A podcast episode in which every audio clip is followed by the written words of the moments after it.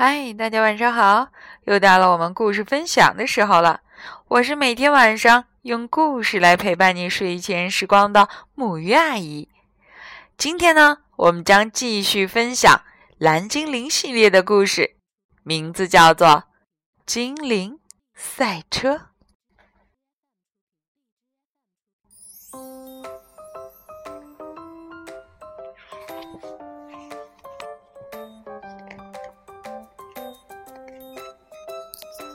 精灵村的磨坊坏了，蓝精灵们拉着一大车的木料和工具去修理。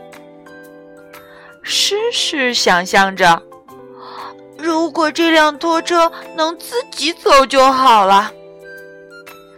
玲玲说：“这倒是个好主意，我来试试造一辆。”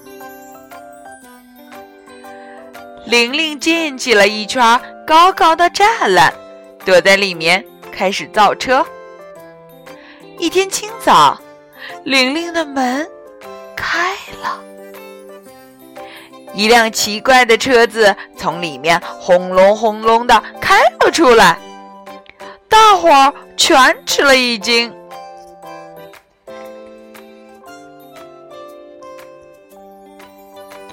玲玲自豪地说：“这是世界上第一辆汽车，如果你们喜欢，我可以给每个人都做一辆。”蓝妹妹高兴的大叫：“我要一辆！”所有的蓝精灵都说：“我也要，我也要。”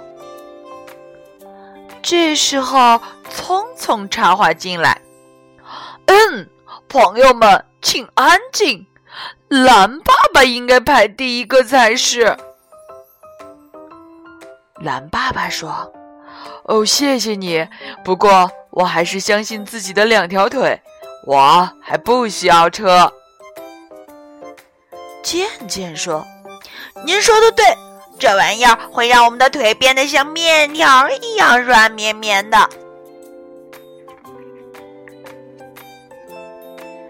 对汽车的狂热情绪很快在精灵村里蔓延开来，那些奇形怪状的汽车在村里横冲直撞。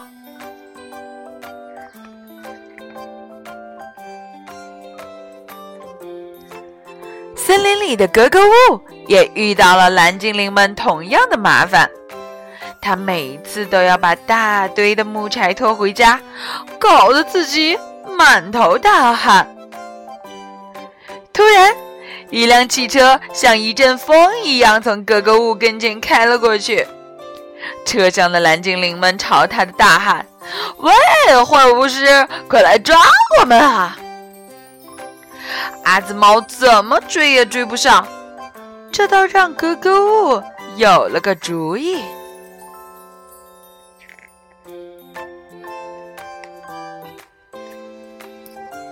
精灵村的交通变得越来越拥挤，第一起撞车事故很快就发生了。健健说：“我就知道这玩意儿只会给我们添麻烦。”聪聪说：“我们不能阻止事物的发展，而应该制定规则来控制发展。”聪聪很快召集了所有驾驶员，向他们宣读了自己刚刚制定的交通规则。然后他站在十字路口，开始指挥交通。他大声说：“笨笨，你这样开车很危险，我要开给你一张罚单。”写完罚单。聪聪抬眼一看，天哪！十字路口的交通已经发生了大拥堵。不一会儿，愤怒的驾驶员们开始对骂起来。一个蓝精灵大叫：“快把你这辆破车从我的道上让开！”对面的蓝精灵听了很生气：“你说什么？”我的车比你的小独轮强百倍。聪聪觉得必须让他们先冷静下来再说。他说：“我们用赛车比赛来决定谁的车最棒。”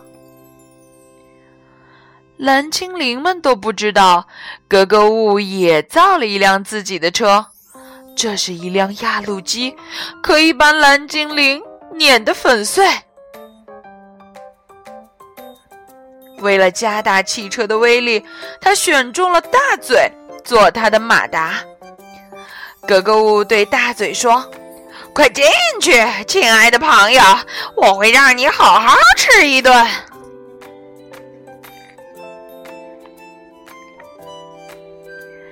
格格巫把一口大锅从车顶上掉了下去，傻乎乎的大嘴为了吃到锅里的东西，只好在传送带上不停地往前跑。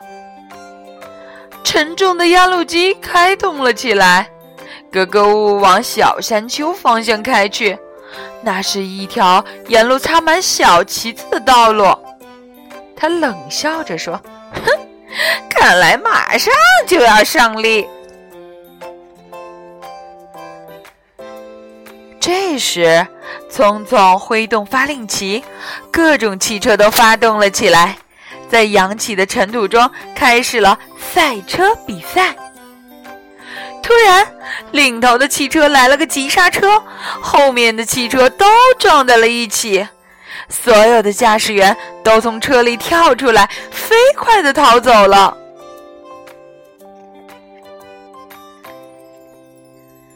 因为蓝精灵们发现一辆可怕的大车正朝这里冲来，车上坐的居然是格格巫。他们躲进了树林里，眼看着所有的汽车都被碾得粉碎。格格巫升起了大锅。压路机马上停了下来，他仔细检查了地上的碎片，发现敌人又一次逃出了自己的手心。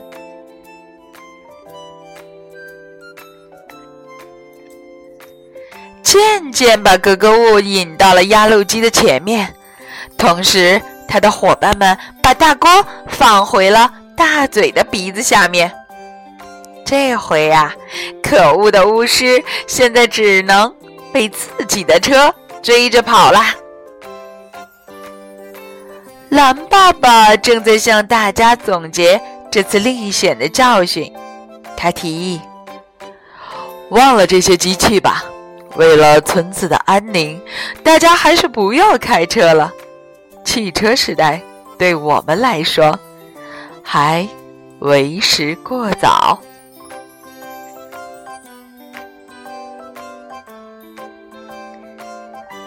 好了，今天的故事就到这里。不过呀，还是让我们认识一下这些可爱的小蓝精灵们吧。其中一个叫做玲玲，她什么都会修，还发明了许许多多的机器。要知道，这一集的汽车就是她制造出来的。还有一个呢，叫铲铲，就是。馋嘴的馋，馋猫的馋，遇上它，你可要千万看好了自己的蛋糕哦。